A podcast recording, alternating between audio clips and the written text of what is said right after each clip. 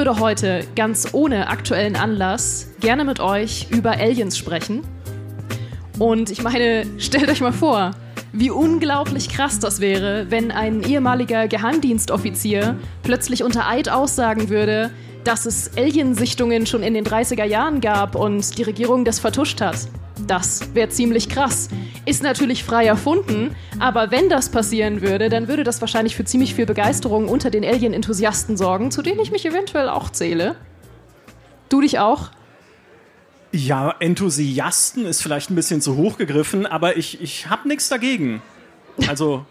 Ne? Alien-Akzeptierer. Es ist würde, okay. Ja, ja es ja. würde für ziemlich viel Wirbel unter den Alien-Akzeptierern bis Enthusiasten sorgen. Und äh, wahrscheinlich würde auch der Verkauf von Alien-Merchandise drastisch in die Höhe schießen. Mhm. Aber darum soll es äh, heute nicht gehen, denn ich frage mich, warum sind wir eigentlich so hyped von derlei Neuigkeiten? Weil wir immer nach dem Außergewöhnlichen suchen oh. und nach dem Mysteri Mys Mysterischen. Wir suchen nach dem Mysterischen. Nach dem Hysterischen. Nach dem Hysterischen. Auch, ja. Und wir suchen immer nach etwas Übernatürlichem, weil wir mhm. uns irgendwie nicht damit zufrieden geben, dass wir in der Welt leben, in der wir leben. Dabei ist die ja schon abgespaced genug. Wir haben Geschirrspülmaschinen, wir haben Boybands. Warum reicht uns das nicht, frage ich dich. Oh, oh, da fängst du aber gleich mit den ganz großen äh, existenziellen Fragen ja. an. Ich glaube, du suchst immer nach mehr und nach größeren Zusammenhängen als mhm. Mensch. Ich glaube schon, als wir in der Steinzeit irgendwie zum Himmel hochgeguckt haben und Blitze gesehen haben, haben wir gedacht, wow, das sind bestimmt nicht nur elektrostatische Entladungen, was sie in der Steinzeit einfach schon als stehenden Begriff hatten, ja. sondern Götter und Wunder mhm. und Dinge, die über unser Vorstellungsvermögen hinausgehen. Und so geht es mir bis heute, wenn ich eine Spülmaschine sehe. Weil und keine, auch eine Boyband? Keine Ahnung, wie das. Ja, auch, ja. Ja, ja K-Pop hauptsächlich. Das ja. geht über mein Vorstellungsvermögen weit hinaus. Ja. ja, aber du hast völlig recht. Ich glaube auch, dass das tatsächlich der Grund ist. Und darüber wollen wir heute sprechen. Nämlich wollen wir ergründen, warum wir eigentlich immer nach etwas Wilderem und Übernatürlicherem suchen und was überhaupt ein gutes Universum in einem Spiel, in einem Film, in einer Serie, in einem Comic, was auch immer, ausmacht, so dass wir fasziniert davon sind und mhm. denken, das ist viel cooler als unser Universum. So, und jetzt mal wirklich komplett unabhängig vom Thema Aliens und gut oder schlecht, aber ähm, was hältst du, Micha, eigentlich von James Camerons Avatar? oh, okay, jetzt machst du die richtig großen existenziellen Fragen auf. Okay, ich sag's mal so, ich habe das schon öfter gesagt bei uns im Podcast. James Cameron hat mal gesagt, er hat dieses Avatar-Universum schon geschaffen, als er noch ein Kind war. Und das merkt man. Das merkt man. Das ist ein recht simples Universum, was halt die Prämisse angeht. Ich finde sie, je mehr ich über sie nachdenke, nicht mal schlecht in dem Sinne. Ne, die Menschen sind die Aggressoren, die armen Aliens sind diejenigen, die unterdrückt werden. So das umgekehrte Independence Day kann man machen. Ja, also geht, geht schon. Das Problem ist halt nur leider, ist es so unglaublich uninteressant. Mhm. Also all diese Filme haben einen tollen Schauwert. Ne? Es lohnt sich total, da ins Kino zu gehen und diese komische Brille aufzusetzen und äh, diese Welt zu sehen, diese märchenhafte Welt, in die sie ja auch so viel Arbeit gesteckt haben. Aber dann kommst du wieder raus und hast alles vergessen. Wie heißt der Bösewicht von Avatar? Genau. Ja. Ja, weiß Peinliches keiner. Schweigen, richtig. Weiß keiner. Genau. Ich muss es heute nachlesen und weiß es auch schon wieder nicht mehr. Mhm. Weil es so austauschbar ist, weil es so egal ist einfach, was da passiert. Ich finde es ein bisschen gemein zu diesem Universum. Ich weiß, James Cameron blutet jetzt das Herz, wenn er das hört. Der, der zwischen all seinen Milliarden, die er mit dem Ding verdient hat, sitzt da jetzt und weint ein bisschen, wenn er das hört. Aber es gibt mir einfach nichts. Ja, ich kann das verstehen. Ich bin ja deswegen überhaupt auf das Thema Universen gekommen ursprünglich, weil Avatar halt gerade wieder so ein kleines bisschen mehr Bass hat durch den zweiten Film, der draußen war und durch jetzt das Spiel, was kommt von Ubisoft. Und man merkt einfach sehr, sehr, dass äh, die Leute hinter Avatar einfach hoffen, dass das ein Franchise wird. ich meine, es ist ja ein Franchise im eigentlichen Sinne des Wortes. Es mhm. gibt mehr als einen Film, aber es ist eben kein Franchise, wie zum Beispiel Star Wars ein Franchise ist oder Herr der Ringe ein Franchise ist. Und man merkt, dass sie das sehr, sehr gern wollen. Und sie haben ja schon Experimente gemacht mit zum Beispiel den Comics in dem Universum, ja. die, glaube ich, vielleicht zwei Leute auf der Welt besitzen. Und sie haben das erste Spiel rausgebracht, was es mittlerweile nicht mal mehr gibt, also was tatsächlich komplett offline ist. Und jetzt kommt eben das nächste Spiel raus. wo ich mir auch denke, ich weiß nicht, ob ich das brauche und ich weiß auch nicht, ob Ubisoft die perfekte Wahl gewesen wäre, um eine geile, freie, offene Welt zu gestalten.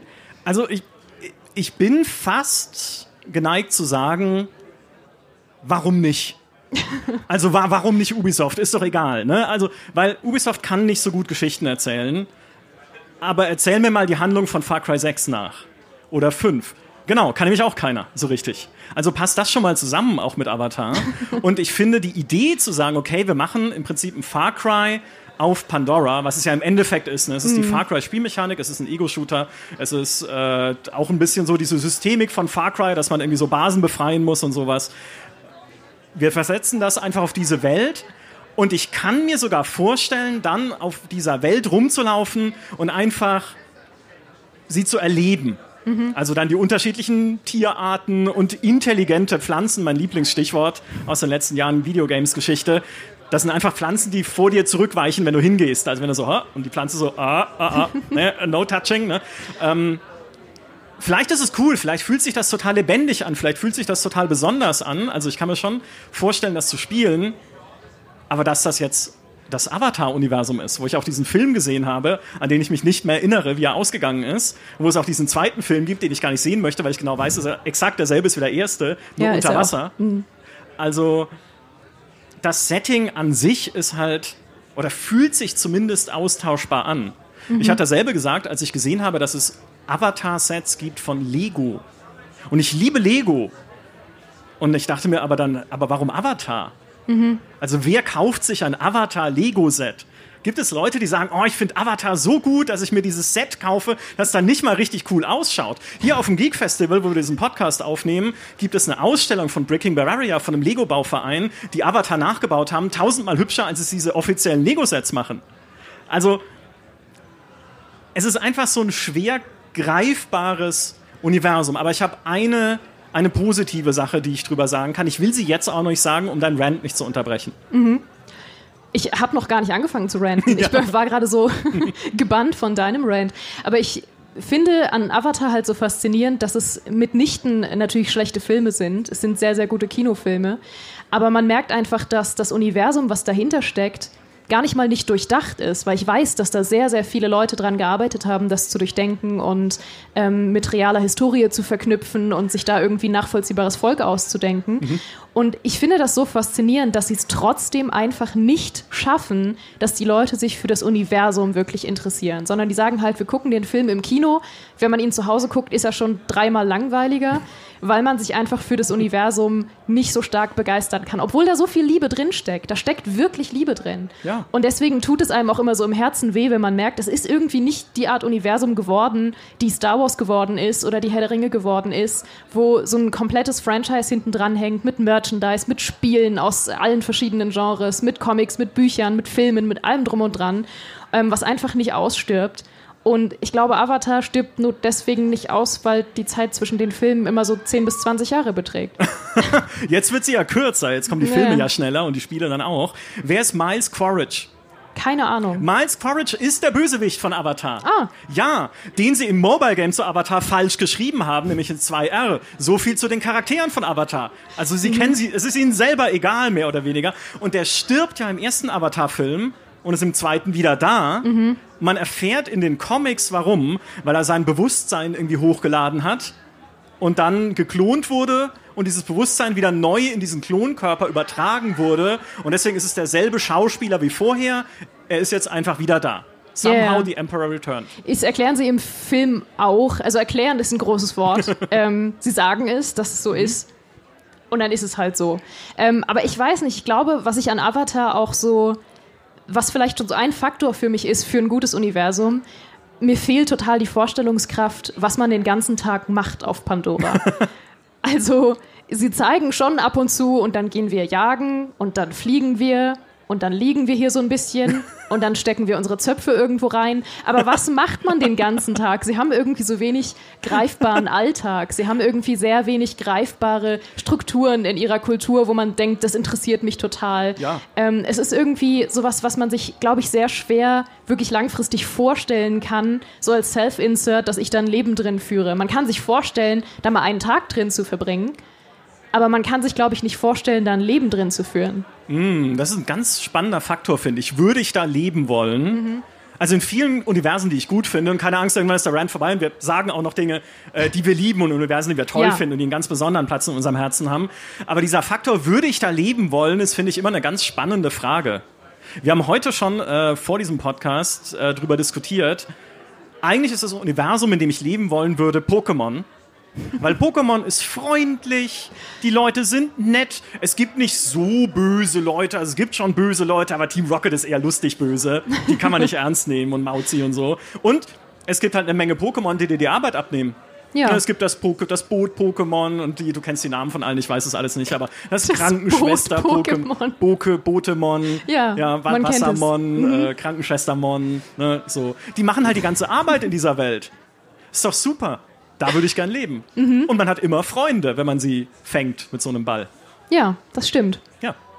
Ähm, ich, ich stimme dir zu, dass dieses, ähm, man will ein Leben darin führen, komplexer ist als das weil ich weiß, dass du vor allem ein paar Universen liebst, äh, in denen man eigentlich objektiv nicht unbedingt leben möchte. Nein. Und das gilt ja für viele Universen. Das gilt ja auch zum Beispiel für Herr der Ringe sogar, ne? Weil ich meine, die, die meisten Universen, in denen ähm, die halt viele Fans haben und wo viele sagen, boah, ich würde da gern leben, sind Universen, in denen Krieg herrscht oder irgendwas super Dramatisches passiert oder in denen man wüsste, ich als Person, for whatever reason, einfach weil man irgendwie äh, aus einer bestimmten Schicht kommt oder eine Frau ist oder was auch immer, wäre komplett benachteiligt in dieser Welt. Ich hätte kein cooles Leben. Ich wäre nicht Teil äh, der vordersten Front im Krieg und hätte eine coole Rüstung, sondern ich hätte einen richtig langweiligen Alltag in Herr der Ringe vielleicht. Ja. Und Und ja, trotzdem. Man muss ja in Minas Tirith die Straßen durchfegen oder sowas. Ne? Richtig. Ne? Also, und vielleicht wären wir beide das. Ja, das, garantiert wären wir beide das. Ja, wahrscheinlich. Ja, und würden dabei über Universen reden und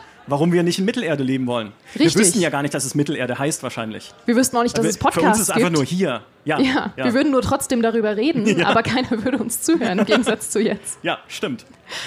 Ähm, ich möchte noch ein kurioses, ähm, einen kuriosen Fakt über Avatar loswerden, weshalb ich so viel darüber nachdenke und nicht aufhören kann, darüber zu reden, obwohl ich eigentlich wahrscheinlich überhaupt nicht ähm, die Qualifikation habe, überhaupt darüber zu reden, weil ich weiß, es gibt Leute, die sich damit gut auskennen. Steffi zum Beispiel.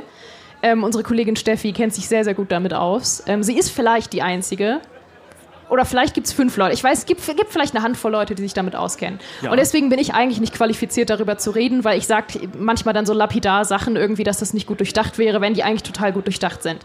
Aber es gibt einen kuriosen Fakt von dem Avatar-Universum, an den ich immer denken muss. Mhm. Und das ist der Freizeitpark von Avatar.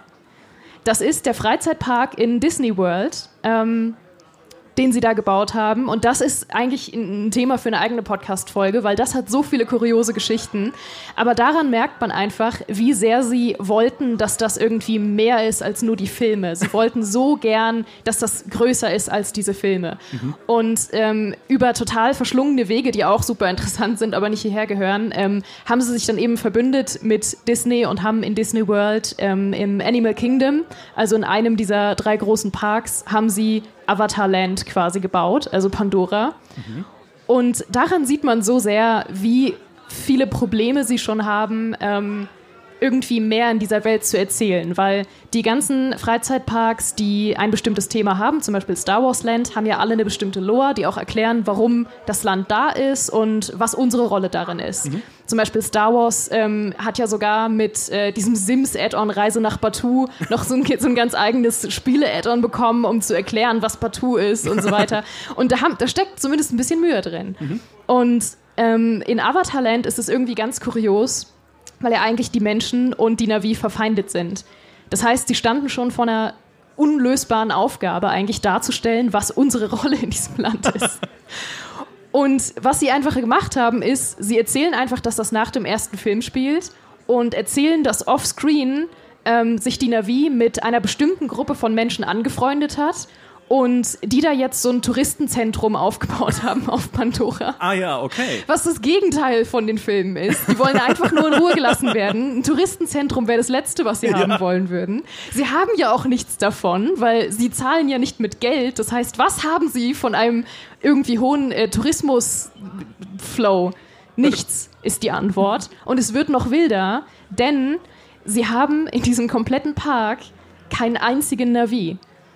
Sie haben nur Bilder von Navi, die irgendwie so fröhlich auf Fotos neben Menschen posieren, während die so Spatenstiche setzen oder so. So, hier bauen wir jetzt unser Touristenzentrum und daneben steht ein Navi und macht so, hey, cool. Und das hat sowas Weirdes und Dystopisches, weil man sich die ganze Zeit fragt, lügt ihr uns gerade an? Aber das ist ja genial. Mhm. Das ist ja genial, weil das ist ja dann die Propaganda des Erdenregimes Ja. oder dieser, wie heißt die RDA, dieser bösen Corporation, die halt diesen Avatar-Planeten, die Pandora halt äh, nach, nach Rohstoffen abgrast. Mhm. Und die bringen dann unsere Erdenkinder in Disneyland in diese Propagandamaschine, Ja. damit sie da lernen, nein, wir fliegen da nur hin, weil die Navi unsere Freunde sind und Mhm. wir bauen mit ihnen Touristen. Das ist ja schon dieser James Cameron, ey, ich nehme alles zurück, das ist, der hat's Faustdick hinter den Ohren. Also das ist schon eine sehr offene Lüge, würde ich sagen. Ähm, und deswegen ist es auch so faszinierend, weil alles so einen wahnsinnig dystopischen Vibe hat, wenn man da durchläuft, glaube ich. Und äh, es ist ganz fantastisch. Und das ist, das ist so das Beispiel, an dem ich immer sehe, dass Avatar gern mehr wäre als die Filme, Ja. aber an verschiedenen Stellen einfach damit kämpft, dass es das nicht sein kann. Ja. Ich möchte dir eine, eine, ein Zitat von Reddit vorlesen, was Ja. mich sehr beeindruckt hat, wo es auch um Avatar geht. Nämlich, bist du bereit? Wie zur absolut unendlichen, nerdhöhligen, uneingeschränkt kapitalistischen Hölle ist James Cameron auf das Design der ISV Venture Star gekommen. Die ISV Venture Star ist das Raumschiff aus Avatar, das im ersten Film, glaube ich, zwei Minuten zu sehen ist. Im zweiten vielleicht fünf, ja, wenn es hochkommt, am Anfang ein bisschen. Ähm, und da kommen auch noch mehr dann drin vor und so. Aber diese, das ist krass. Und das wusste ich selber nicht, bis ich ein YouTube-Video gesehen hatte über das Raumschiff-Design von Avatar. Da steckt so viel Genialität drin, wie dieses Raumschiff aufgebaut ist. Also wie es technisch funktioniert, wie der Antrieb funktioniert, der quasi vorne dran sitzt und das Schiff so zieht wie ein Podracer in Star Wars. Ähm, wie sie irgendwie technische Details eingebaut haben, die Kühlflächen des Antriebs, irgendwie noch so ein Solarsegel, was dieses Raumschiff am Anfang beschleunigt und sowas. Was alles auf Technologien basiert, die halt real vorstellbar sind, so ein bisschen NASA-Fiction, kann man sagen. Und das in Avatar? Und tatsächlich hat mal ein Designer gesagt, der an Avatar mitgearbeitet hat, James Cameron hat ein zehnseitiges Manifest geschrieben, wie dieses Raumschiff funktioniert. Und hat sich das tatsächlich selbst ausgedacht. Und ich bin halt totaler Raumschiff-Nerd und denke mir, dann mach doch da was drüber. Ja? Lass doch diese ganze Schlumpfsache weg und gib mir einfach einen coolen Raumschiff-Film im Avatar-Universum, wo sie vielleicht auch mal woanders hinfliegen als nach Pandora. Vielleicht gibt's ja noch mehr irgendwie Interessantes. Ne? Mach ein größeres Fass auf, wenn es sein muss. Aber was da an, an Ra Weltraumreise-Hirnschmalz drin steckt, ist so unglaublich verschwendet für das, was es dann an, an Rolle spielt momentan im Film. Ja, daran merkt man auch wahnsinnig, dass Avatar als Universum eigentlich immer nur dann existieren kann, wenn es irgendwie clasht mit Menschen. Also solange es tatsächlich diesen Konflikt nicht gibt, den sie jetzt über zwei Filme genau gleich aufgebaut haben, existiert auch das Universum nicht. Weil du halt weißt, dass die Navi eigentlich sehr wenig für uns spannende Agenda haben, außer sie wollen gern in Frieden leben. Und das ist super cool für sie, aber das ist halt nichts, was ein guter Film ist. Ja. Und deswegen ist ja auch so unglaublich viel ähm, im zweiten Teil, den du ja dann nicht gesehen hast, aber der, ich glaube, ich weiß nicht, die ersten 20 Minuten des zweiten Teils ist nur der Hauptcharakter, von dem ich nicht weiß, wie er heißt, als Jake Navi. Sully. Ja, als Navi, wie er halt mit irgendwie Schrotflinten durch die Gegend schießt. Und das ist doch nicht, was ich sehen will. Ich will doch keinen Navi sehen, der mit einer Schrotflinte schießt.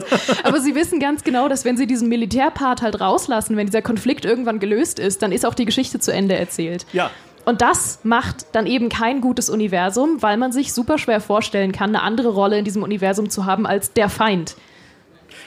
dann kann ich gleich Starship Troopers schauen. Und damit Und- sind wir bei deinem Lieblingsthema. Na ja, nicht direkt. Ich wollte es eigentlich gar nicht ansprechen, aber es steht hier nur in meinen Notizen. Also keine Angst, ich schreibe nicht, während wir hier reden, SMS oder so, sondern meine Notizen sind auf meinem Telefon. Ich Ähm, wollte es gar nicht ich hatte- sagen, ich habe es mir nur Ich habe aufgeschrieben mir nur aufgeschrieben, vorher. dass ich es unbedingt ansprechen Ja. wollte. Nee, ich hatte es mir damals aufgeschrieben, als wir so ein bisschen die Themen durchgesprochen haben, Mhm. weil ich mir dachte, eigentlich kann man all das über Starship Troopers sagen, Mhm. aber Starship Troopers ist halt ein satirischer Film. Die Vorlage war nicht satirisch von Heinlein damals, der hat das ernst gemeint mit dieser militaristisch-faschistoiden Gesellschaft, wo du halt nur wählen darfst, wenn du Militärdienst geleistet hast und sowas. Aber der Film zieht das halt auf so eine überzeichnet, überpatriotisch triefende Ebene, dass es fantastisch ist und auch eine fantastische Basis einfach für Spiele, die das wieder aufgreifen. Also ich habe eine große Freude, das Starship Troopers Terran Command zu spielen, was einfach ein Echtzeit-Taktikspiel ist, ein ordentliches, ja, wo man halt einfach mit dieser mobilen Infanterie gegen Bugs kämpft und alles ist immer verzweifelt und dir wird aber die ganze Zeit gesagt, die mobile Infanterie lässt keinen Mann zurück. Und in den Missionen ist es dann so, ja, wir können euch nicht retten, tut mir leid, ne, die Flotte muss weg, wir müssen fliehen, wir sind, wir haben, ne, ist wieder alles im Arsch wir gewinnen einfach nicht gegen die Bugs. Aber dann kommen halt diese patriotischen Sequenzen, wir werden diese Welt befreien vom Joch der Bugs. Und es ist einfach großartig. Aber weil es sich nicht ernst nimmt. Mhm. Und ich finde, dieses nicht ernst nehmen, natürlich muss man es nicht so überzeichnen, wie es in Starship Troopers ist. ist ja bewusst natürlich so satirisch gemacht. Aber dieses sich nicht ernst nehmen ist für mich so ein ganz wichtiger, auch kleiner Faktor, wenn es darum geht, fühlt sich ein Universum auch sympathisch an. Mhm. Und das, über das ich jetzt eigentlich reden wollte und gerne auch jetzt ewig reden werde, hat das auch. Und das ist Fallout. Mhm. Fallout ist so ein wundervolles Universum, nicht nur, weil ich Postapokalypse generell mag. Also ich mag es sehr gerne, einfach in Ruinen zu gehen und zu schauen, was ist da passiert. Was haben die Menschen in diesem Forschungslabor angestellt? Wie haben die Leute dort diese äh, atomare Apokalypse, die diese Welt zerstört hat, überlebt oder erlebt? Was haben sie vorher gemacht? Haben die da radioaktive Fernseher hergestellt, die irgendwie ihre Kunden verstrahlt haben in so einer Fernseherfabrik? Und dann kannst du die E-Mails lesen auf den Rechnern, wo sie sagen, ja, der Fernseher strahlt radioaktiv, aber muss ja keiner wissen.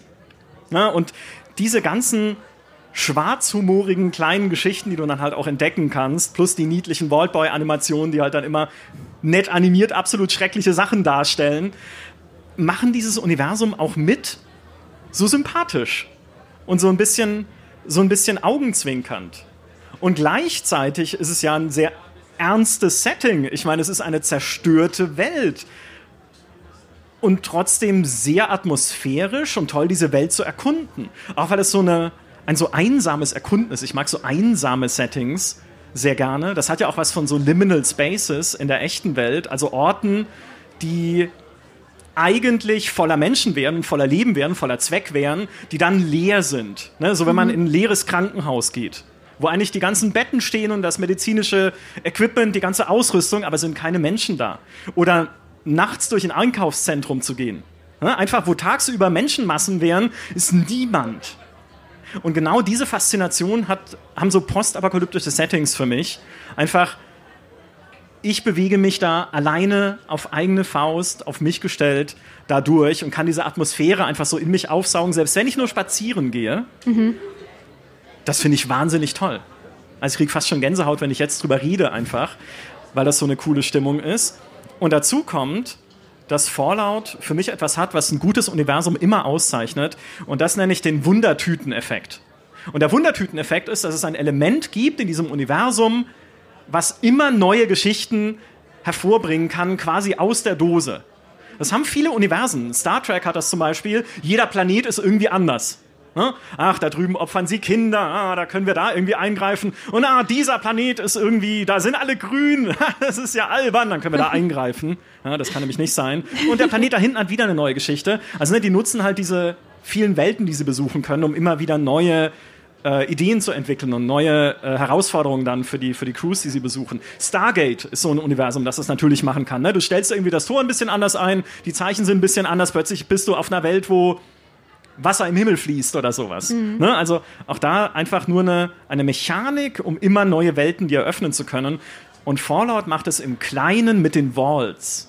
Mhm. Ne, in dieser Welt gibt es ja diese, diese Bunker, die eigentlich nur Sozialexperimente waren oder zum größten Teil Sozialexperimente waren, wie dieser eine, wo sie den Leuten gesagt haben, ihr müsst jedes Jahr eine Person opfern, um hier sicher zu sein. Sie haben es nie erklärt, warum. Es ist auch kompletter Quatsch. Die müssten niemanden opfern. Sie sagen es ihnen aber und die glauben es, die mhm. in, diesem Bunker sind. Und dann heißt es, wie ihr diese Person aussucht, liegt bei euch. Und dann war es zuerst eine Wahl. Und oh mein Gott, ja, das ist die schlimmstmögliche Beliebtheitswahl, zu sagen, okay, wen opfern wir jetzt für unsere Sicherheit? Und dann haben sie irgendwie das in so eine Diktatur umgewandelt und es wurde einfach jemand bestimmt. Das war auch nicht so beliebt Und irgendwann haben sie sich alle gegenseitig irgendwie äh, umgebracht in diesem Bunker. Aber solche Geschichten halt immer wieder da auszugraben, genauso wie in Fallout 3, der Bunker der 1000 Garys, wo sich ein Bewohner irgendwie ganz oft geklont hat. Und dann ist, sind in diesem Bunker einfach 20 Garys. Und du kannst in den Rechnern und in den E-Mails, die du findest, nachlesen, wie diese Garys diesen Bunker übernommen haben. Über die Jahre hinweg, weil sie einfach immer mehr wurden. Und haben sich die Leute auf der Damentoilette vor ihnen verschanzt und sie sind durchgebrochen und die Garys sind überall. Und solche Geschichten machen auch dieses Erkunden in Fallout immer wieder spannend. Weil ich weiß, es wird auf jeden Fall auch in einem neuen Fallout wieder eine Handvoll von diesen Bunkern geben und es wird toll sein, was sie sich dafür ausgedacht haben. Und ich habe große Freude daran, da als so ein Archäologe einfach reinzugehen und zu gucken, was ist da wieder für ein Scheiß passiert. Das Wundertü der Wundertütenfaktor.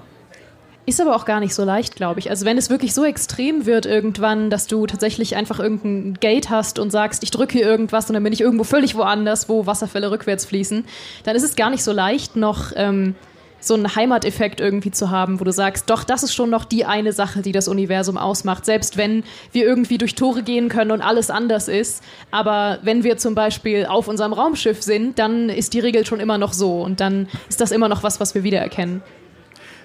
Ja, ich meine, du hast natürlich in Stargate immer die Homebase. Ja. Ich weiß nicht, wie sie heißt. Militärhaus, Haupttor, Haupt, da, wo sie halt Hausmann, Haus, Haus, Tor, Haupt, Haus, also- Hausschiff, Schiff, Richtig. Zuhauseschiff. Genau. Also da. Ja. Genau. Oder Atlantis dann Ja. später, wo sie auch sind. Aber ja, also dass du natürlich immer wieder das auf so ein, äh, aus demselben Hub heraus machst ne? und natürlich dieselben Charaktere, die es dann erleben, das ist ja immer ein bisschen dein Anker. Aber ich meine, man darf halt nie unterschätzen, wie wichtig gute Charaktere auch sind. Ja. Ich sag's nochmal, dieser Sergeant aus Avatar, hm, schwierig. Ich habe jetzt schon wieder seinen Namen vergessen. Ich habe ihn vor zehn Minuten erwähnt. es ist unmöglich.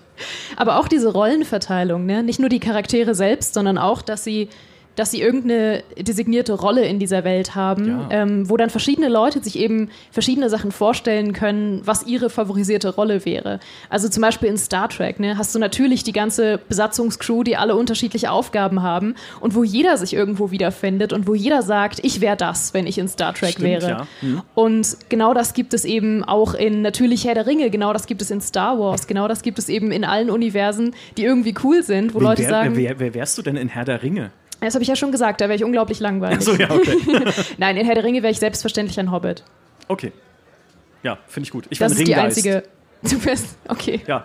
Der Denk- beste also. Charakter. Der beste Charakter. Ja, das, das ist sympathisch. Die können fliegen auf diesen äh, Fliegdingern.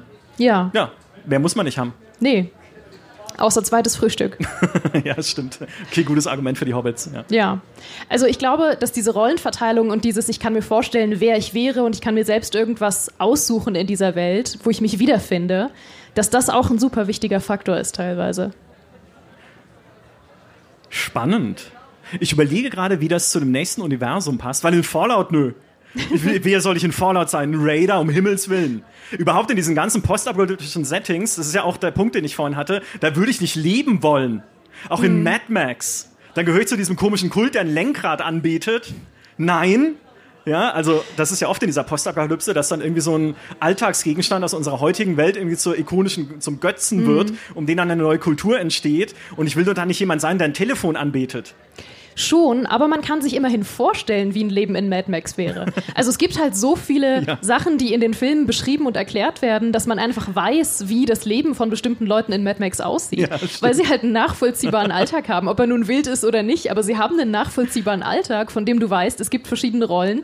Äh, Ich weiß von den meisten Rollen, was sie den ganzen Tag über machen. Ja. Und man kann sich schon vorstellen, der geile Gitarrist auf diesem einen Kriegswagen zu sein, der richtig abgeht. Das wäre zum Beispiel meine Rolle. Ja, und du hättest auch einen coolen Namen, so irgendwie äh, so einen autobezogenen Namen, so Ja. Stoß, Stoßstangenmicha oder Diesel, sowas. ja, Stoßstangen Diesel, Micha. Ja, Dieselmicha. Diesel, Micha. Diese Vin Diesel, Micha. Ja, Micha, Ja. Ist, Micha ist dein Mittelname, wie Dwayne The Rock Johnson. Win, Micha, Diesel. ja, ja. Schön. Ja, Ja, aber du wolltest mir. von einem, von einem anderen Universum erzählen. Ich wollte über Mass Effect reden. Ach so, Weil wie kann man nicht über Mass Effect reden, wenn man über Universen redet?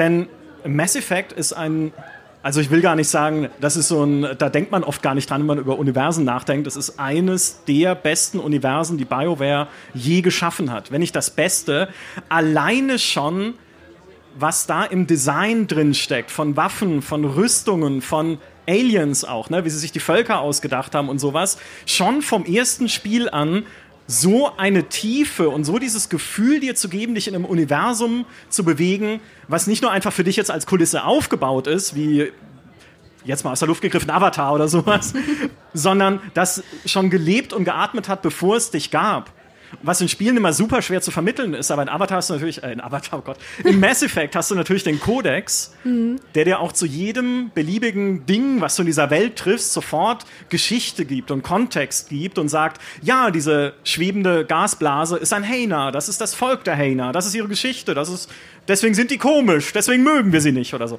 Also, sie haben sich große Mühe gegeben, dir einfach dieses Gefühl zu vermitteln, dieses Universum existiert und ergibt Sinn, so wie es existiert. Und das finde ich nicht selbstverständlich. Weil das oft einfach auch nicht, weil natürlich auch das ein Aufwand bedeutet, den man erstmal machen muss, noch bevor man irgendwas Produktives gemacht hat. Muss sich erstmal hinsetzen, monatelang, vielleicht jahrelang und nur designen, Hintergründe schreiben, Dinge entwerfen und sowas. Und das haben sie aber dann getan. Und mehr noch, sie bilden es ja dann auch im Spiel ab, in allen Mass Effects ab, indem sie dir die Möglichkeit geben, was eigentlich ein Feature ist, wo du erstmal sagst, Bullshit. Ne? Braucht keiner, ist eigentlich nur äh, Lückenfüller, macht eigentlich nur die Spielzeit länger. Aber, dass man mit dem Rover auf Planeten rumfahren konnte im ersten Mass Effect und dass du dann im zweiten und dritten rumfliegen konntest und Planeten scannen, ist es, es, ist an sich Blödsinn, weil du sammelst damit Rohstoffe für dein Crafting, du sammelst damit irgendwie Kriegspunkte in Mass Effect 3, du, du fährst auf diesem Planeten rum und erlebst gar nichts mit deinem Flummi Rover in Mass Effect 1 und nervst, bist dann genervt, weil er in so zwischen Felsen stecken bleibt und du kriegst ihn nicht mehr raus und naja, ist traumatisch ja. alles gewesen. So, aber dadurch, dass du es kannst, dass es dir die Möglichkeit gibt, einfach von Planet zu Planet zu fliegen auf dieser Galaxiekarte, dass du frei bestimmen kannst, hey, ich ne, das Spiel an sich ist ja nicht Open World, wie man es heute nennen mhm. würde, aber es ist trotzdem Open Galaxy. Ne, und es gibt dir die Möglichkeit, selbst wenn du es nicht brauchst, diese Galaxie halt dir selber zu erschließen und dann auch zu manchen Planeten halt so kleine Geschichtchen zu lesen. Hey, in diesem Gasriesen ist irgendwas unter der Oberfläche, was aus Metall besteht. Wir wissen nicht was, wir können nicht hin. Äh, jetzt stell dir was drunter vor. Mhm. Wie cool. Es ist nur ein Beschreibungstext bei einem Planeten und trotzdem hat sich jemand hingesetzt bei BioWare, hat ihn geschrieben nur damit ich hinfliege und sage, oh, was ist es? Ist es ein Reaper? Es ist bestimmt ein Reaper, oder? Es wird nie aufgelöst. Mhm. Ja, es wird nicht aufgelöst im Spiel. Aber es, es kitzelt halt die Fantasie dann so ein bisschen. Und das sind so, das ist so ein, es ist einfach ein schönes Gefühl, dich durch eine Welt zu bewegen, wo du merkst, da hat sich jemand richtig viele Gedanken gemacht. Wie bei einem Raumschiff in Avatar, nur auf die ganze Welt bezogen. So, das ist ein bisschen Mass Effect für mich. Ich stimme dir zwar zu, aber du kannst auch nicht einfach so sagen, Mass Effect ist besser als Dragon Age, ohne, ohne dass ich da einhake. Das, das kannst ich, du nicht so, erwarten. Ja, du hast okay, gesagt, es ist das beste BioWare-Universum. Ist es auch, ja. Wow. Okay. Ja, gut, dann jetzt dann verteidige Dragon Age. Naja, was ich an Dragon Age mag, ist einfach, dass es viele Fantasy-Tropes nimmt und damit spielt. Allein die Tatsache, dass zum Beispiel Elfen im Dragon Age-Universum nicht die irgendwie das, das erhobene Volk sind, das über allen steht und reich ist und äh, irgendwie physisch äh, mhm. allen überlegen ist, sondern das ist eben das Volk, was richtig die Niete gezogen hat in dieser Geschichte und als fast schon Sklaven gehalten wird, beziehungsweise gehalten wurde. Und dann sagen sie, ja, wir sind ja jetzt befreit, aber sie leben halt immer noch eingesperrt in Gesindevierteln. ähm, und das ist halt zum Beispiel was, was einfach cool ist, weil du merkst, hey, das ist ein Thema, das ich kenne ja. und das haben sie genommen und haben es nachvollziehbar irgendwie getwistet. Gleichzeitig ist es ein sehr, sehr dreckiges Universum, in dem irgendwie nichts geschönt wird und es hat nicht die ganze Zeit diesen Fantasy-Filter drüber, sondern es ist eben so dark, bloody, gritty Fantasy. Das mhm. mag ich sehr, sehr gern. Es hat sehr viele coole Ideen, die auch einfach neu und originell sind, die es in keinem anderen Fantasy-Aspekt ähm, so gibt. Zum Beispiel die Tatsache, dass sie auch sagen, ähm, dass es ja diese Welt des Nichts gibt, in die du auch reisen kannst. Äh, und das Nichts ist ja die Welt, in die du entweder gehst, wenn du stirbst oder wenn du träumst. Mhm. Und das sind so Sachen, wo ich mir denke, mega cool, habe ich nie drüber nachgedacht. Ist das die gleiche Welt, wenn ich sterbe und träume? Ist das die gleiche Welt, in die ich gehe? Fragst du mich Super das jetzt? Cool. Nö, das habe ich mich gefragt. Ach so, okay. Aber du kannst es beantworten. Ja, ja, wahrscheinlich schon, ja. Okay, cool, danke. Cool, ja. Deswegen ist das ähm, für mich ein wahnsinnig cooles Universum ähm, aber ich glaube, in dem Fall ist es auch einfach so ein bisschen, ob man die Sci-Fi-Richtung favorisiert oder eher Richtung Fantasy geht. Und ich weiß, dass du immer Team Sci-Fi bist und ich immer Team Fantasy. Deswegen sagst du ja auch, dass. Äh, deswegen sagst du ja auch, dass eigentlich alles. Was kommt Ich kann es kaum aussprechen. ich meine, das ist nicht Sci-Fi, aber auch Zukunftssetting. Du sagst ja auch, dass Fallout besser ist als Elder Scrolls und das kann ich auch nicht so hinnehmen. Ja, da nimmst du schon einen Punkt vorne weg. Weil ich finde, also ich, bin auch ein großer Fan von Dragon Age, gerade weil es halt auch in seiner Lore schon so Konflikte angelegt hat, wie das mit den Elfen, ähm, wie das Magier von Dämonen besessen werden können, weil Magier ist eigentlich immer die Klasse, die ich spiele. Magier, wer will denn nicht ein Magier sein im Fantasy-Setting? Ich nicht. Ich will doch nicht die Straßen fegen in Minas Tirith, ich will Gandalf sein. In Mittelerde sind Magier zu selten, deswegen mache ich das Setting nicht, weil ich einer gerne wäre. Und in Dragon Age verkehrt es aber natürlich diese Macht des Magiers ins Gegenteil, weil du die ganze Zeit halt dieser Bedrohung unterworfen bist. Hey, wenn du zu mächtig wirst, kommt ein Dämon und dann bist du ein Dämon. also, Ja, und, und deswegen- Magier werden ja auch unterdrückt Deswegen gibt es diesen Templerorden, der Ja. dir einfach eine auf den Hinterkopf gibt, wenn du nur sagst Dämon. Ja. Genau, genau. Und ähm, das ist so ein. Also äh, ich finde auch das ist ein Element einfach für, für spannende Universen, dass sie nicht nur natürlich irgendwie, hey, jemand Böses bedroht euch. Ja? Da der Typ mit dem Bürstenschnitt in Avatar, der will nur den Planeten Raub bauen. Ne? Sondern dass es in dem Fundament sozusagen, auf dem es aufbaut, in der, äh, ja, in der Lore, in der Hintergrundgeschichte, schon so Konflikte angelegt sind. Bei The Witcher ist es ja dasselbe.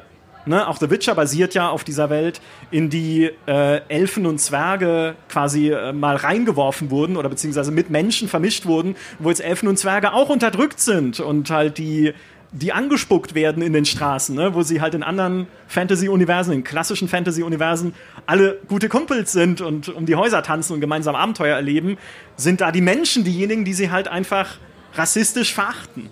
Ja? Und auch das ist halt so eine, ähm, eine gute Grundlage einfach für Geschichten. Ich glaube, das ist tatsächlich mit der wichtigste Punkt. Also ich glaube, dass dieses ähm, die Welt existiert auch abseits von der Geschichte, die wir erzählen. Das ist, klingt so simpel, aber das ist die größte Herausforderung. Und das ist die Herausforderung, die, sorry, dass ich immer dieses Beispiel nenne, aber die Avatar nicht geschafft hat, weil Avatar abseits von der Geschichte, die es erzählt, nicht existiert. Ich kann mir nicht vorstellen, dass gerade jetzt die Welt von Avatar irgendwo existiert und ihr Ding macht, weißt du? Weil sie immer geboren wird mit dem Beginn der Geschichte und stirbt mit dem Ende der Geschichte. Und Dragon Age hat das nicht. Dragon Age ist eine Welt, von der ich weiß, dass sie in vielen, vielen verschiedenen Jahrhunderten existiert hat, dass die Leute da ihr Leben geführt haben, dass die Leute ganz unterschiedliche Leben geführt haben, dass auch nicht alle beeinflusst sind von der Story, die ich spiele, sondern manche auch echt einfach nur ihr eigenes Ding machen und auch erst beeinflusst werden, wenn der Erzdämon alles platt macht und das vielleicht vorher gar nicht mitbekommen hätten, dass das überhaupt ein Problem ist. Und das ist was, was für mich das perfekte Universum ausmacht, wenn es wirklich auch abseits von der Geschichte, die es in dem Film, in dem Spiel, in dem Comic erzählt, weiterhin existiert. Ja. Aber lass uns noch mal kurz über Mass Effect reden. Entschuldigung, jetzt habe ich das Ma- Thema schon zu sehr abgeschlossen. Ja, ja, genau. Nee, weil äh, du ist ja äh, nett abgelenkt hier, aber Mass Effect habe ich nicht nur genommen, weil es Sci-Fi ist, sondern auch, weil ich mir so dachte, eigentlich ist es zu leicht, so düstere Universen cool zu finden. Ne, weil wir dieses Düstere halt oft gleichsetzen, da haben wir schon einen eigenen Podcast drüber gemacht vor kurzem mit einer Psychologin zusammen, dieses Düstere oft gleichsetzen mit Erwachsen. Das ist für mich gemacht, ne, das greift die ernsten Themen auf. Da gibt es irgendwie Unterdrückung und Rassismus und äh, all den Mist, den wir auch in der echten Welt haben. Ne? Das stimmt auch, also ich kann mich dieser Faszination nicht entziehen, aber Mass Effect ist nicht ganz so. Also es ist nicht ganz so düster. Es gibt da auch Dinge, die natürlich in der Vergangenheit passiert sind, ähm, die äh, ja düsterer waren, wie bei den Kroganern, die ja äh, durch, eine, durch ein Virus an ihrer Fortpflanzung gehindert wurden, damit sie nicht die Galaxis überrennen, wie sie es schon mal gemacht haben und solche Sachen. Aber grundsätzlich Gut, es gibt natürlich auch die Reaper als Bedrohung, ne, das kommt dann oben drauf, aber das ist eine Bedrohung, die von außen kommt. Aber dieses Universum von Mass Effect selbst ist zu dem Zeitpunkt, wo du es kennenlernst, ein bisschen Utopie. Ja, die Menschheit ist zwar äh, leicht militaristisch, aber doch auch irgendwie demokratisch. Sie arbeitet mit den Aliens zusammen auf der Citadel, wo sie sich zusammensetzen und manchmal auch über Probleme reden. Fast schon Star Trek, nicht ganz, nein. Also dafür sind sie dann doch noch alle äh, gegenseitig zu misstrauisch und ein bisschen zu. Ähm, äh, ja, also soweit sind wir noch nicht. Äh, soweit äh, waren wir nicht in Mass Effect. Aber sie, sie haben nicht gleich so ein Universum gebaut, was so Cyberpunk-mäßig ist. Weißt du, wo gleich alles ist schlecht. Komm da rein, und dir werden sofort fünf Leute ins Gesicht weinen, weil sie alle unglücklich sind. Ähm, ich werde gleich noch eine Fahne hissen für Cyberpunk, weil es natürlich trotzdem ein tolles Setting ist. Aber ich finde diese, diese, diese Offenheit oder dieses, dieses Positive, was auch dieses Mass Effect-Universum hat, halt sehr erfrischend, weil man damit auch nochmal motivierter ist, es zu erkunden. Ne, nochmal motivierter ist, sich dadurch zu bewegen, weil wenn du gleich reinkommst und man sieht, okay, alles ist schlecht, alles ist doof, es gibt hier nichts Gutes, alles ist nur noch irgendwie die Wahl zwischen äh, geringeren Übeln sozusagen, wie auch das Witcher-Universum ist. Ist es vielleicht auch nochmal ein anderes Gefühl, wenn das Spiel dir dann sagt, ja, aber schau mal, es ist eine ganze Galaxis, du kannst alles erkunden. Irgendwo sind die Leute vielleicht nicht unglücklich. Also deswegen ist es, deswegen auch selbst fernab der, meiner Sci-Fi-Liebe, tendiere ich deshalb doch ein bisschen zum Mass Effect. Mhm.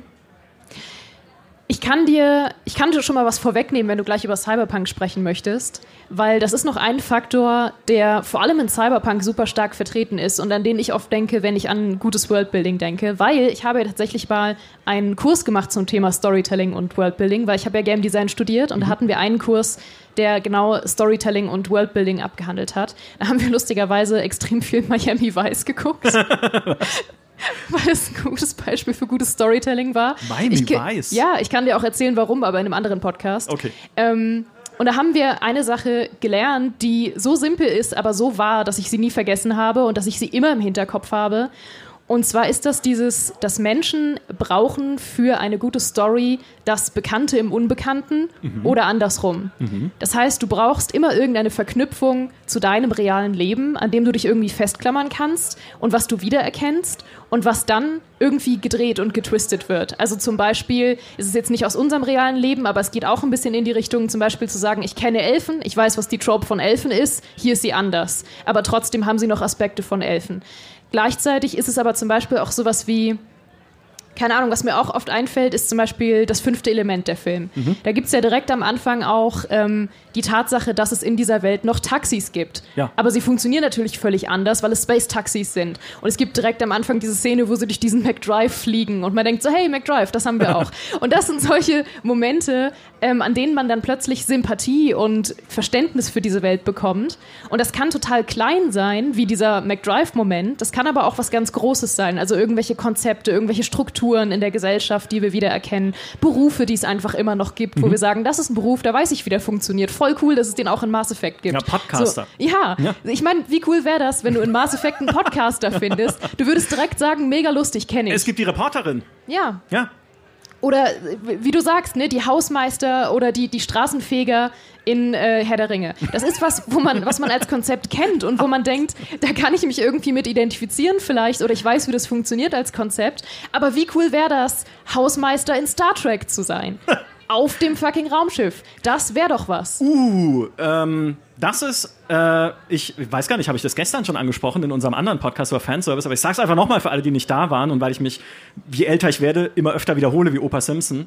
Ähm, ich finde, es ist eine unterschätzte Erzählkunst, in einer Serie mindestens eine Folge einzubauen, wo die Rollen umgedreht werden und die Leute, die sonst die Hauptrollen spielen und super wichtig sind, von außen betrachtet werden. Mhm. Und es gab in Star Trek The Next Generation eine Folge, die hieß Lower Decks, auf deren Basis sie dann die Animationsserie Lower Decks gemacht haben, die sich nur darum dreht, wie Leute auf der untersten Rangebene die Führungscrew wahrnehmen, also Captain Picard und so. Und dann gibt es halt einen, der immer sagt, dieser Riker, der mag mich nicht, der kritisiert mich immer, der guckt mich nicht mal an, wenn ich hier sitze. Und dann geht er irgendwann mal an der Bar zu ihm hin und sagt, hey, ich habe gehört, Sie kommen auch aus Kanada, mein Opa kam aus Kanada. Und dann sagt Riker, ich komme aus Alaska. Und er sagt, ah, da ist auch kalt, oder? Und Riker sagt, ja. Und das war das Gespräch. Also, ne, einfach dieses, ich finde das so toll, wenn es einfach wechselt zu Figuren, die man halt sonst nur im Hintergrund wahrnimmt, wo es halt heißt, Fähnrich Müller Schilde hoch ne, oder sowas. Ja. Oder kalibrieren Sie den Warpkern oder so. Was auch da passiert. Also sie sagen dann zu den Leuten halt auch hier, Phasen modulieren Sie den Tertiärdeflektor oder sowas oder kämmen Sie die Katzenmatrix oder ne? Äh, die haben halt so, so menial Tasks, ne, so niedere Arbeiten auf diesem Raumschiff, aber jemand muss sie machen. Und es gibt genauso eine Folge von Babylon 5, wo die Hausmeister, so bin ich drauf gekommen, dieser Raumstation, auf der diese Serie spielt, gezeigt werden, während einer Raumschlacht, wo diese Raumstation angegriffen wird von einer bösen Macht. Und sie wissen überhaupt nicht, was da passiert. Mhm. Und sie stolpern aber immer in solche Schlachtszenen rein, wie diese Station geentert wird, wie Feuer ausbricht, wie es beschossen wird. Sie gehen auf die Brücke, wo der Commander, also oder Captain oder was auch immer zu dem Zeitpunkt ist, ich glaube Captain, Captain Sheridan dann die Befehle erteilt, ne? irgendwie Waffen ausrichten, hier, wir werden angegriffen, die Kampfjäger sollen sich irgendwie auf dieses Ziel konzentrieren und dazwischen läuft dann der Typ rum mit seinem Werkzeugkasten und sagt, ah, hier ist eine Konsole kaputt, ah, muss ich reparieren, ne? oh, was ist denn hier schon wieder los, oh, oh, oh, oh. Hat ein sehr dramatisches Ende dann auch. Ähm, aber diese, ich habe, das hat jetzt endlos nichts mehr mit Universen zu tun vielleicht, weil ich habe völlig den Faden verloren oder bin völlig abgeschwiffen. Aber ich finde das immer so toll, wenn sie einfach diese Perspektiven ändern in Serien. Ich finde, das hilft Serien nochmal so viel, ihre Figuren nahbarer zu machen und auch Ja. die, das, was um sie herum passiert. Ne? Im, Im Hintergrund eigentlich. Ja, ich meine, sie bilden ja das Universum im Endeffekt. Also Ja. die ganzen kleinen Charaktere im Hintergrund, die zum Beispiel auch Teil der Infrastruktur sind, also siehe Hausmeister und Co., Ja. die bilden ja das Universum. Weil das ist ja mit so Universumsbuilding 101, dass man sagt, äh, überleg dir, wo der Müll hingeht in deiner Welt. so, weil wenn du die Stimmt. Frage, ja, wenn Ja. du die Frage nicht beantworten kannst, dann hast du schon kein gutes Worldbuilding im, im Grunde. Oh, jemand, das, ich habe das mal auf Reddit gelesen, das war so ein Thread, wo es darum geht, wie man auch wie man Welten designt. Und da ging es um das Design von Fantasy-Welten, wo ein, ich glaube, Autor oder eine Autorin, ich bin mir nicht mehr sicher, auf jeden Fall den Tipp gab, wenn ihr euch ein Element überlegt für eure Welt, von dem ihr sagt, dass es einzigartig ist, dann zieht es verdammt nochmal durch. Also wenn ihr sagt, ihr habt in dieser Fantasy-Welt, die ihr gebaut habt, eine Stadt, in der Vögel, Tauben angebetet werden als göttliche Wesen, dann führt diesen Gedanken weiter. Wenn die als göttliche Wesen angebetet werden, dann werden die natürlich nicht gejagt und sie werden nicht vertrieben. Die Tauben dürfen sitzen, wo sie wollen. Was passiert, wenn die Tauben sitzen, wo sie wollen? Sie kacken alles voll. Und dann überlegt euch, was bedeutet das? Ist es vielleicht in dieser Stadt ein heiliger, verehrter Beruf, die Taubenkacke wegzumachen? Ist die Taubenkacke etwas Heiliges, was gar nicht entfernt werden darf? Und wenn du das tust, begehst du in dieser Stadt ein Verbrechen. Und es kommt die Taubenwacht und sagt zu dir, kommst wohl nicht von hier, Kumpel, oder was? Ne? Also, wenn du dir etwas überlegst, dann mach es nicht einfach nur so oberflächlich, setz es nicht nur oben drauf und sag, ist doch lustig, wenn die Taube ein heiliger Vogel ist, sondern denk es weiter bis an die Schmerzgrenze, denn nur dann ist es glaubwürdig. Ja, Und das ist auch was, wo wir oft sehen, es bleibt eher beim Oberflächlichen. Auf jeden Fall. Das ist auch ein Beispiel, was mich zum Beispiel auch enttäuscht hat, war ähm, Final Fantasy 15. Jetzt ist 16 das neue, richtig? Äh, das ja. wusste ich, ja. Ja, 15, ja, ja. ja. Äh, 15 hatte dieses Problem, dass es diese Welt gebaut hat, die ja ein bisschen äh, Monster Hunter-artig war, also dass das Konzept eben war, dass die Welt besiedelt ist von großen Monstern und dazwischen sind und die Städte. Tankstellen, ja. Äh, ja, und Tankstellen. und dazwischen sind die Tankstellen und Städte, halt tatsächlich. Und ich mag das eigentlich gern, wenn Final Fantasy so einen Mix hat aus modernen Themen und Fantasy. Ich finde das gar nicht verkehrt. Ich weiß, es gibt gemischte Meinungen dazu, aber ich finde, ich mag das, weil das gibt mir halt wieder dieses Bekannte im Unbekannten. Ich Ja. mag das gern, wenn sie sagen, in unserer Fantasy-Welt haben wir noch Tankstellen und Diner, weil es gibt mir irgendwie ein Gefühl, mit dem ich irgendwie verknüpfen kann. ähm, aber was dann halt schade ist, ist, dass sie sich dann keine Gedanken darüber machen, was ist die Konsequenz, dass wir eigentlich in einer Welt leben, die von Monstern besiedelt ist. Wenn wir in einer Welt leben würden, wo wir nur so Städte verteilt in der Wildnis haben und dazwischen ist viel freie Fläche, wir würden ja Schutzmaßnahmen ergreifen, dass die Monster nicht in die Städte kommen. Wir hätten ja Mauern um die Städte, wir hätten vielleicht Patrouillen um die Städte, vielleicht würde sich auch ähm, unser Kleidungsstil anpassen, vielleicht würden Leute, die außerhalb wohnen, eher Rüstungen tragen oder sowas, weißt du? Das hätte ja einen Einfluss, aber in Final Fantasy hat das leider keinen Einfluss gehabt und das ist halt eine total verschenkte Chance gewesen. Ja, total. Auch die Tankstellen müssen noch befestigt sein, wenn da so Ja. ein riesiger Saurier reinbrechen Die stehen kann. da offen jederzeit. rum. Jederzeit könnte dann T-Rex rumtrampeln auf deiner Tankstelle und dann ist alles vorbei. Ich meine, ist cool für den Effekt natürlich. Ne, kann man auch mal sagen. Aber ja, definitiv. Genau. Zu Ende denken. Das Ja. ist es. Und ein Universum, das definitiv weiß, wo sein Müll hingeht, ist Cyberpunk. Richtig. Und Cyberpunk ist eben als Genre und als Spiel auch gut darin, bekannte Motive aufzugreifen, weil es ja verankert ist in der Realität und einfach Ja. sagt, was wäre, wenn wir die Realität nehmen, aber Sachen daran verändern. Wir sagen, es ist, die, es ist die Zukunft, wir haben dieses ganze äh, Problem mit der KI, wir haben dieses ganze Problem mit dem, was ist noch ein Mensch und was nicht, wir haben dieses ganze Problem mit äh, Cyborgs und so weiter und gucken jetzt, was macht das mit der realen Welt. Ja. Und was Cyberpunk 2077 halt insbesondere sehr clever macht in der Umsetzung davon, ist nicht nur das, ich zitiere hier Christian Schiffer, Journalisten vom BR, der gesagt hat, es hat den besten Müll der Spielegeschichte. Also wenn du da in die Hinterhöfe gehst, dann siehst du richtig viel Müll, mhm. der handplatziert wurde in dieser Welt. Obwohl ich muss sie mal fragen, wenn ich sie zum nächsten, äh, nächstes Mal treffe bei CD-Projekt, ob sie so einen Müllalgorithmus irgendwie geschrieben haben oder ob sich jemand hinsetzen musste und den ganzen Müll verteilen. Wir Egal, das war ja nicht bald. der Punkt. Ja. Das ist für die erste Frage, wenn wir sie treffen. Ja, und dann möchte ich aus der Sicht des Müllverteilers in Cyberpunk wissen, wie er so die, die Führungsleute wahrnimmt, ne? um auch da den Perspektivwechsel zu machen bei CD-Projekt. Mhm. Denn wenn dann der, der äh, Director of Worldbuilding kommt und sagt, ja, wir bauen diese Türme und diese Cyberpunk-Stadt und die Neon-Reklame du sitzt da als Müllverteiler und denkst mhm. dir, ich verteile den Müll in den Hinterhöfen. Ich wäre lieber der Müllverteiler. Ja. Ich mache gern, mach gern die Detailarbeit, glaube ich.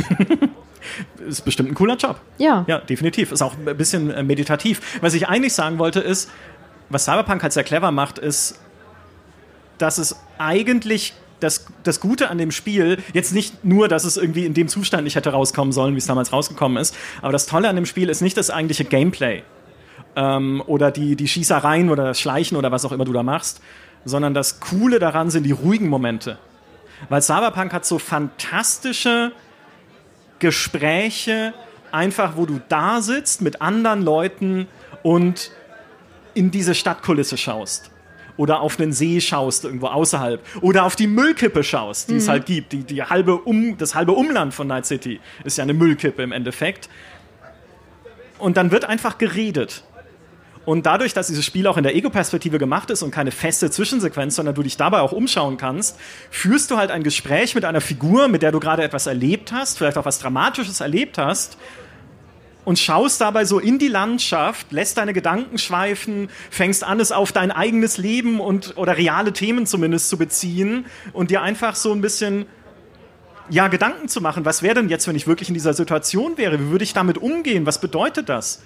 Was bedeutet das, was die Figur mir hier. Ich kann das alles nicht spoilern, das ist alles super esoterisch, was ich jetzt sage, aber glaub mir, es ist so, oder mir ging es zumindest so, dass es Momente hat, in denen man einfach voll in dieser Welt ist und ähm, irgendwie äh, nachdenklich wird. Ja. ja. Und das ist großartig gemacht. Überhaupt dieses ganze Cyberpunk-Thema ist ja nicht wieder. Ich, ich mag das so gerne, wo du mir mal erzählt hast, dass irgendjemand ein Cyberpunk-Aufbauspiel macht wo man ja. einfach diese Cyberpunk-Städte baut, oh mein Gott, die das, kaputt sind. Das ist immer noch Hä? die schlimmste Idee, die jemals jemand im, im, Zusammenhang von Cyberpunk hatte. Das ist eins von diesen äh, Spielen, die zu Playway gehören. Äh, für alle, die es nicht wissen, Playway ist dieser Publisher, der am laufenden Band Aufbauspiele raushaut, beziehungsweise nicht raushaut, sondern so erstmal Steam-Pages dafür macht und sagt, äh, so könnte unser Spiel aussehen. Und dann machen sie irgendwie so Mood-Trailer dazu und ein paar Fake-Screenshots und dann gucken sie, wie viele Leute das wishlisten. Und wenn das genug gewishlistet wird, dann geht das in die Produktion. Aber deswegen deswegen ist dieser Prozess unglaublich langwierig und sie haben bisher fast nichts irgendwie rausgebracht. Mhm. Und sie haben, es ist halt immer so ein Meme auch zwischen, inzwischen bei uns im Team und unter Journalisten generell, egal welches Thema dir einfällt, Playway hat eine Steam-Page dazu für ein ja, Aufbauspiel. Immer. So, ja. Und Cyberpunk war lange Zeit nicht Teil davon und dann habe ich es aber irgendwann gedacht, äh, gesehen und es das heißt, glaube ich, Cybertown oder was auch immer, halt irgendwie sowas. Und ich dachte, das kann doch nicht. Also habt ihr da mal länger als eine Sekunde drüber nachgedacht? Du baust dann auf leerer Fläche diesen eigentlich schon existierenden Megakonzern und dann baust du zerstörte Städte auf dieser leeren Fläche. Cyberpunk entsteht doch nicht durch Bauen. Cyberpunk entsteht durch Geschichte ja. von Dingen, die schon existieren. Ja, Cyberpunk entsteht durch Niedergang. Ja. Ne? Eigentlich durch den, durch den Ruin der Zivilisation, durch Gier und durch Macht und durch äh, da, all da das Schlimme im Menschen, ja, was äh, das zerstört, was wir erreicht haben. Äh, für manche, ne, außer für die, die sehr viel Geld haben. Und deshalb ist es cool in Cyberpunk 2077 halt auch, du bewegst dich natürlich in so einer düsteren Welt, du bewegst dich eigentlich in einer, in einer hoffnungslosen Welt. Ne? Wer da auf der Straße geboren wird, hat keine Chance, irgendwann in den Konzerntürmen zu sein und dort ein tolles Leben zu führen aber gleichzeitig suchst du halt in diesem Universum nach Menschlichkeit und du findest mhm. auch diese Menschlichkeit an allen Punkten. Sei es unten auf der Straße, wo sie sich umeinander kümmern, sei es irgendwie in den Geschichten, in Nebenquests, die du erlebst und die Schicksale mitbekommst, die da teilweise Leuten passieren. Ich habe auch da wieder, ich kann sie nicht spoilern, aber es gibt eine Nebenquest, nach der ich da saß und dachte, es kann nicht sein Also auch das kann nicht das Ende sein, aber es ist das Ende, weil es Sinn ergibt für diese Figuren, so wie sie dann handeln. Und sie haben gerade erfahren, dass in ihrem Leben ich kann das, vielleicht wisst ihr, was ich meine, aber es geht um einen Politiker in dieser Stadt. Und sie haben gerade etwas erfahren, was ihrem Leben eine krasse Wendung gibt. Und sie sagen, und, aber sie kämpfen nicht dagegen, sondern sie sagen, dann ist das jetzt so. Und gehen weg.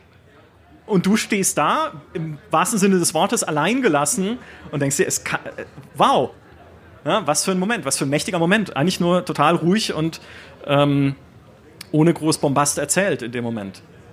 Aber cool. Und deswegen finde ich auch, dass Cyberpunk 2077 oder dieses Cyberpunk 2020 Universum, das war ja die Grundlage des Pen and Paper, dass das ein Universum ist, in dem ich gerne mehr Geschichten erleben würde. Cyberpunk 2077 an sich ist abgeschlossen. Gut, es kommt noch Phantom Liberty jetzt, äh, das Add-on, aber die, das Spiel selbst hat einen Endpunkt gefunden, was immer gut ist. Also es ist immer gut, Geschichten zu beenden und nicht für immer weiter zu ziehen, ja, wie es auch Weiß ich nicht, was Dragon Age Stratwolf jetzt machen wird. Finden die einen Schlusspunkt oder geht es einfach immer weiter? Ähm, es ist immer gut, irgendwie Geschichten zu beenden, aber Cyberpunk 2077 hätte das Potenzial, und sie machen ja auch noch ein Spiel irgendwie in diesem Setting, das Potenzial, noch andere Geschichten auf dem Niveau erzählen zu können, wie sie es jetzt schon gemacht haben. Und auch cool. Also, da würde ich gerne mehr von erleben. Mhm. Ich habe gerade während äh, deiner wirklich hervorragend vorgetragenen Präsentation ein äh, bisschen die Gedanken schweifen lassen, so wie du in Cyberpunk, wenn jemand neben dir raucht auf der Parkbank, äh, und habe darüber nachgedacht, wie wir vielleicht zu einem Fazit kommen können, was eine gute Welt ausmacht. Und basierend auf dem, was du erzählt hast, glaube ich, dass eine gute Welt ausmacht, dass du sie in einem sehr spannenden Satz zusammenfassen kannst. Mhm den jeder versteht, mhm. aber dass hinter diesem Satz unglaublich viele Ebenen noch existieren, die wirklich alle wichtigen Winkel dieser Welt durchdacht haben und nachvollziehbar machen. Aber ich glaube, du musst diese Welt in einem Satz erklären können und Leute damit schon hucken. Ist das eine Challenge jetzt? Ja. Oh. Avatar. Ja, eben, da könnte ich es nicht machen. Also zumindest in keinem Satz, den ich spannend fände. Menschen sind böse. Naja, auch nee. nicht wirklich. Nee. nee. Das nee. ist Witcher auch irgendwie so ein bisschen. Ja. ja. Wolfenstein. Könnte alles sein. ja. Ja, ich meine, das ist ja der berühmte Elevator Pitch. Ne? Was ja. du nicht kurz zusammenfassen kannst, ist schon zu verkopft. Das muss schon gehen. Ich habe ein Setting, bei dem ich es könnte. Und äh, das ist eher so ein bisschen Oddball, vielleicht zum Schluss. Ähm, und das ist Tyranny. Mhm. Tyranny, das Obsidian-Rollenspiel, das keiner kennt, das viele nicht gespielt haben, was auch jetzt kein großer kommerzieller Erfolg war. Aber Tyranny war einfach ein umgedrehtes Standard-Fantasy-Setting, in dem nicht das Gute gewinnt, sondern das Böse. Ja. Und du dienst diesem Bösen. Go! Ja. Das ist die Prämisse. Das ist der Satz. Und wie gesagt, viele haben das nicht gespielt, aber vielleicht erkläre ich es kurz. Du bist in diesem Spiel quasi der Statthalter einer dunklen Herrscherin, die Zauberkräfte besitzt, die gigantische Katastrophen auslösen können. Also riesige Stürme, Vulkanausbrüche, Fluten. Und diese Sprüche, diese Zauber benutzt sie, um diese Fantasy-Welt, in der das spielt, unter ihre Kontrolle zu bringen, ihre Armeen halt in alle Lande zu schicken, die Leute dort zu ver äh, versklaven oder zumindest zu unterjochen, in ihrem Reich einzugliedern. Und du bist dafür verantwortlich, den letzten Teil dieser Welt, der noch frei ist, oder zumindest halbwegs frei, auch noch zu besetzen. Mhm. Das ist dein Job. Und äh, nicht nur hast du da coole Entscheidungen, die du triffst, also es gibt immer wieder Dinge, wo du einfach, weiß ich nicht, man trifft Rebellen oder ähm, du triffst, äh, ja, halt, und dann kannst du überlegen, okay, zeige ich Mitgefühl und sage ich, diese Rebellen versuchen ja nur ihre Freiheit zu bewahren oder wir sind ja die Invasoren hier und die haben schon einen Punkt irgendwo, ne? Mhm. Oder sage ich, ja, vielleicht nehmt ihr jetzt einfach alle Messer in die Hand und kämpft gegeneinander, wer übrig bleibt, kommt in unsere Armee. Ne? Also immer ein bisschen kannst du überlegen, wie du mit den Situationen umgehst. Du hast in dieser Welt auch äh, Konflikte zwischen den Spezies. Also du triffst irgendwie Menschen, die Tiermenschen unterdrücken, die halt so ein bisschen so Tiermenschenmäßig sind, so, so, Hund, so Hunde, Men Tier, so Tiermenschen halt. Was? Ja, also Monster. Ne? Also ja. quasi so Monster-Menschenwesen. Die unterdrücken sie, die hassen sie, die finden sie fremdartig. Die sind aber gar nicht böse. Und jetzt kannst du sagen, ja, aber ich bin doch hier eigentlich der Statthalter der, der Ordnungsmacht. Ich muss mich bei der lokalen Bevölkerung beliebt machen. Ich hasse Tiermenschen auch. Oder du kannst sagen, lasst die verdammten Tiermenschen in Ruhe, die haben euch nichts getan. Die sehen nur anders aus als ihr. Die wollen auch nur ein, ein schönes Leben führen. So, und solche Entscheidungen hast du dann drin. Das Wichtigste aber ist, dass du, je länger du das spielst, und es ist nicht lang, das hat nur ungefähr 20 Stunden. Je länger du spielst, desto mehr lernst du zu verstehen, dass auch diese böse Herrscherin eigentlich nicht klassisch fantasymäßig böse ist, sondern es als ihre Aufgabe betrachtet, diese Welt zu ordnen. Und dass sie die Völker, die sie unterjocht, nicht einfach nur versklavt und zur Arbeit in ihren Minen zwingt, sondern sie gibt ihnen Rechte. Sie gibt ihnen Gesetze, sie gibt ihnen Ordnung, sie gibt ihnen eine Gesellschaft und auch Freiheit innerhalb dieser Gesellschaft. Also eigentlich nimmt sie einen Haufen zersplitterte Königreiche und Barbarenstämme, die nichts anderes zu tun hatten, ihre ganze Existenz über, als sich gegenseitig zu bekämpfen, und vereint sie in Frieden. Und dafür nutzt sie aber natürlich ihre schrecklichen Mittel mhm. und ihre Armeen.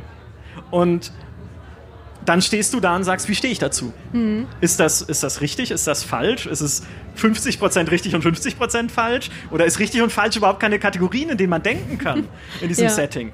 Und auch da sage ich, leider war das kein kommerzieller Erfolg. Leider kann Obsidian das nicht weitermachen oder konnte es bis jetzt. Ich hätte gern mehr gesehen davon und mehr erlebt in dieser Welt. Auch aus so unterschiedlichen Perspektiven. Also jetzt nicht nur als Statthalter des Bösen, sondern ja vielleicht auch als jemand, der da einfach reingeboren wird diese Geschichte der Welt erfährt und sagt, ja, aber es ist doch trotzdem nicht cool, unterjocht zu sein, oder?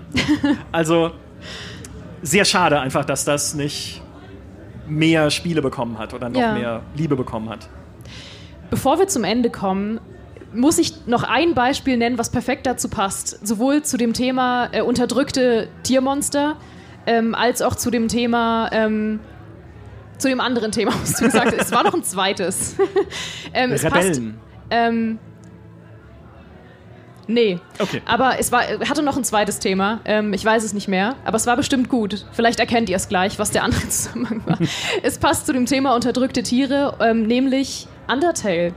Weil Undertale ist für mich auch so ein Oddball wie Tyranny, ähm, weil es eigentlich objektiv gar nicht so sehr in meine Anspruchs... Äh, in meine Anspruchsschublade passt, was ein gutes Universum ausmacht. Allein dadurch, dass das Spiel nur je nachdem, wie lange und wie oft man es spielt, irgendwie so fünf bis zehn Stunden lang ist. Mhm. Und deswegen können sie gar nicht eigentlich diese Tiefe in diesem Universum haben. Das fangen sie aber auf durch die Tatsache, ohne zu viel zu verraten, aber durch die Tatsache, dass Undertale sich durchaus bewusst ist, dass es ein Videospiel ist. Und dass das Teil des Universums und des Worldbuildings ist.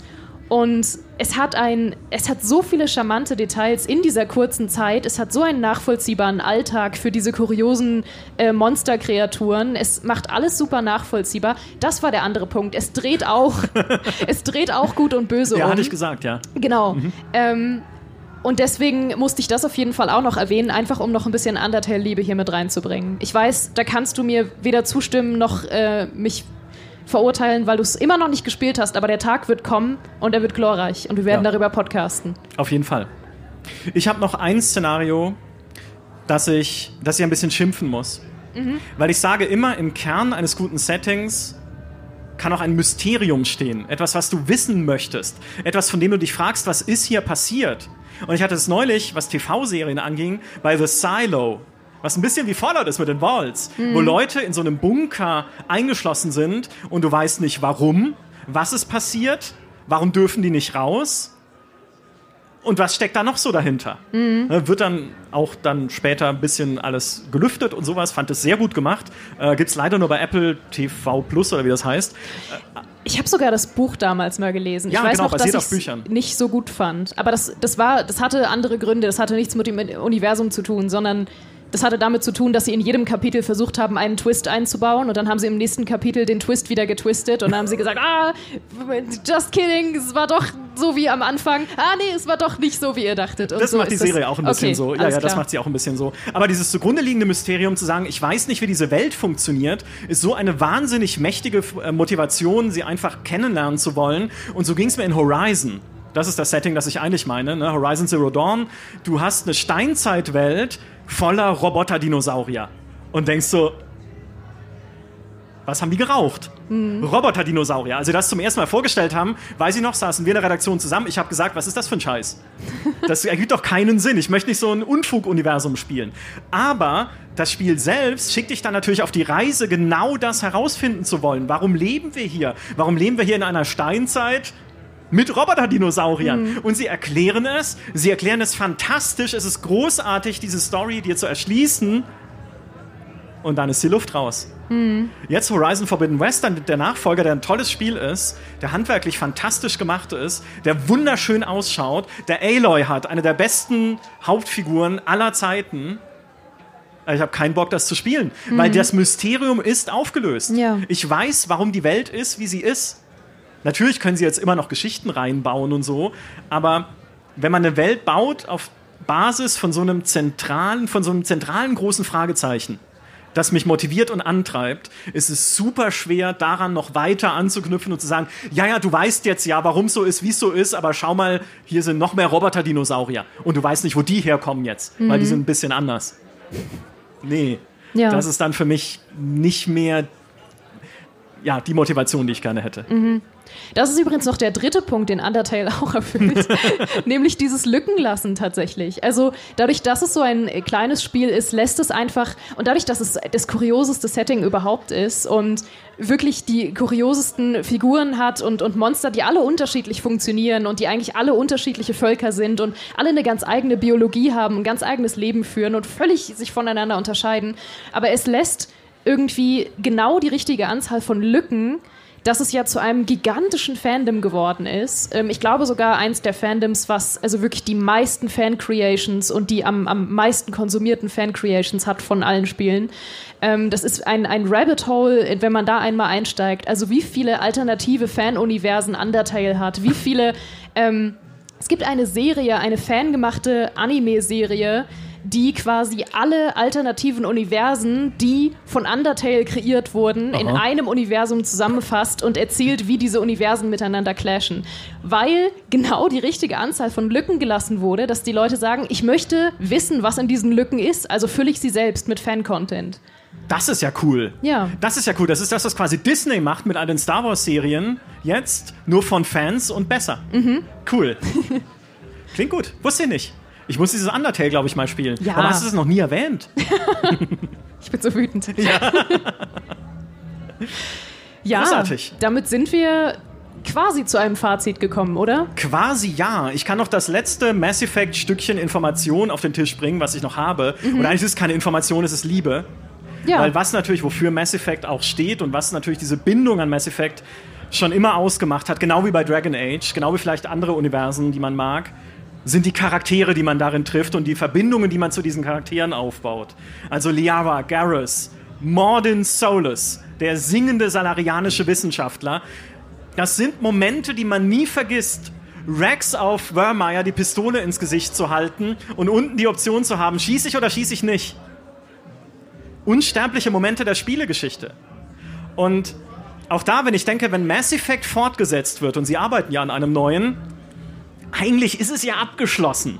Nur man kann viel streiten über das Ende von Mass Effect 3, aber es ist ein Ende. Und Shepard hat seine Geschichte gehabt. Oder ihre Geschichte. Und ich denke trotzdem, wenn sie es auf wenn sie es schaffen, mir nochmal genau solche Momente zu geben, wie ich sie erlebt habe in der alten Trilogie, nicht in Andromeda vielleicht, da war es weniger stark, leider. Ich fand Andromeda gar nicht so schlecht, aber äh, die, die, das Storytelling war halt weniger stark und die Bindung an die Charaktere war weniger stark. Und wenn sie es aber schaffen, nochmal mir diese Momente zu geben, wie damals, dass ich bei Rex wirklich in dieser Szene vor dem Monitor saß und mir dachte, was mache ich? Alles wirkt falsch in mhm. diesem Moment. Natürlich habe ich ihn nicht erschossen. Ich habe Mordin Solus erschossen. Dann in Mass Effect 3, weil ich dachte, es gibt keine andere Möglichkeit, ihn von dem abzuhalten, was er tut.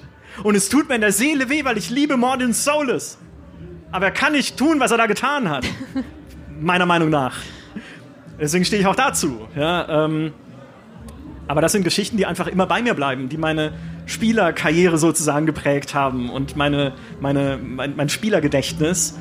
Und auch das muss ein Universum ja erstmal schaffen. Mhm. Und das zeigt halt auch, was sie eigentlich mit ihren alten Spielen insbesondere halt geschafft haben bei BioWare. Bei Dragon Age natürlich dasselbe. Mhm. Das Baby mit Morrigan, man weiß nicht, was draus wird. Das war dann wieder das Problem so ein bisschen, weil es wird ja nicht mal aufgegriffen. Aber man vergisst es auch nicht. Nach diesem Baby werde ich immer wieder fragen. In jedem Dragon Age, was kommt. Irgendwann muss sich das mal vernünftig auswirken. Wir werden sehen. Ja, vor allem, wenn man bedenkt, was dafür getan werden muss. Ja, ja, ganz genau. Keine Spoiler. Alistair, Alistair, wär, ähm, Alistair möchte auch, dass sich das auswirkt. Unter anderem. Ja, also ich hatte es selbst, weil man hat es ja dann auch Ah. selbst als männlicher Charakter. Ja. Aber ja, wo ist das Baby? Es wird ja ein paar Mal erwähnt. Aber ich will es mal treffen. Zumindest. Dass man so eine awkward Szene hat, wo man sagt, ach, ich Ja bin gut, wenn es dein ne? Baby ist, willst du es natürlich treffen. Das ergibt Sinn. Ich, Ja, da- ich hänge da weniger dran. Ja, gut, das stimmt, ja, das ist nachvollziehbar. ja, ich will dann halt mal sagen, ne, wie ist so, also was sind die, Ja, wie, wie wie sind die? Noten, Ja. ne, was macht die Schule? Ja, bist du Ist- einem bist du- Sportverein be- bekämpfst du das beigetreten? Böse? Ja, Hast du viele äh, nette Freunde? Ja, wie geht's der Mama? Ich Ja. muss dann auch wieder. ne, also, hui, schön dich mal gesehen zu haben, aber frag Mach's nicht nach gut, Geld. Champ. Ja, Schulterklopfer. ja, genau. Ja, Ja. so sehe ich das. Ja, es hat auch so eine Baseballjacke an. Mhm. Ja, ich sehe es genau vor mir. Es ist Tolle deine Szene. Baseballjacke, die du vergessen hast damals vor 15 Jahren. Ja. Und die hat er aufgehoben, Ja, die, trägt hätte, sie ich- jeden die Tag. bräuchte ich bitte wieder. ja, ist ein episches Item, das bräuchte ich bitte wieder. Ja, So, jetzt sind wir abgeschweift. Ich, in der Tat.